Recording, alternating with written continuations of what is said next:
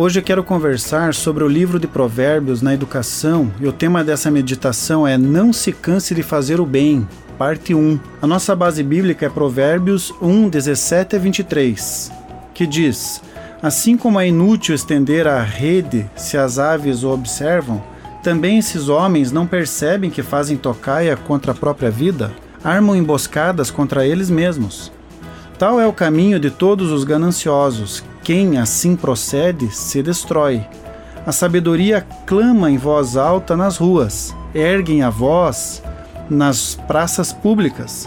Nas esquinas das ruas barulhentas ela clama. Nas portas da cidade faz o seu discurso. Até quando vocês, inexperientes, irão contentar-se com a sua inexperiência? Vocês, zombadores, até quando terão prazer na zombaria? E vocês, tolos, até quando desprezarão o conhecimento? Se acatarem a minha repreensão, eu lhes darei um espírito de sabedoria e lhes revelarei os meus pensamentos. Quando falamos de fazer o bem ou fazer o mal, podemos distinguir três estilos de pessoas. Esses estilos estão relacionados da maneira como tratamos uns aos outros. Os estilos são aproveitador, doador ou adaptável. Entre 30 mil entrevistados de diversas culturas e setores, a pesquisa mostrou que 19% são aproveitadores, 25% doadores e 56% adaptáveis. Os aproveitadores são paranoicos. Os paranoicos são indivíduos que possuem um distúrbio mental que suspeita de forma errada e obsessiva de que outra pessoa está tentando prejudicá-lo. Então, o objetivo do aproveitador é tirar vantagem ao máximo do seu próximo, com o seguinte pensamento: é melhor ele ser prejudicado do que eu. Esse distúrbio vem crescendo nos diversos níveis de relacionamento entre patrão e funcionário, entre cônjuges, entre pais e filhos, entre irmãos. Mas os ensinamentos de Jesus é totalmente contrário a esse pensamento.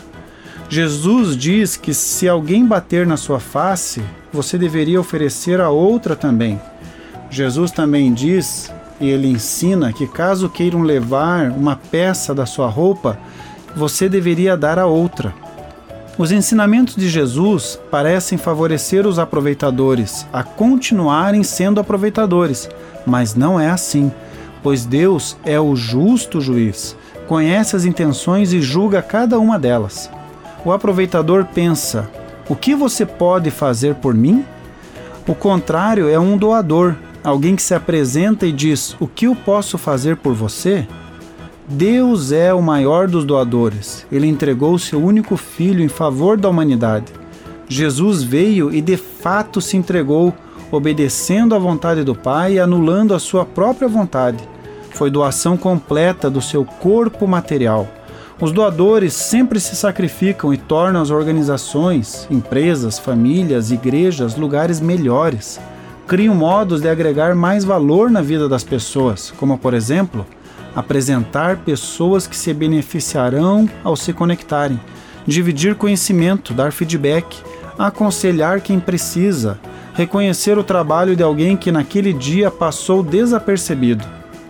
O que é necessário para se criar culturas em que os doadores sejam protegidos e possam continuar se doando nas organizações? O desempenho dos doadores é sempre mais baixo nas organizações, pois estão sempre apoiando os outros, e isso faz com que as equipes tenham melhoras significativas.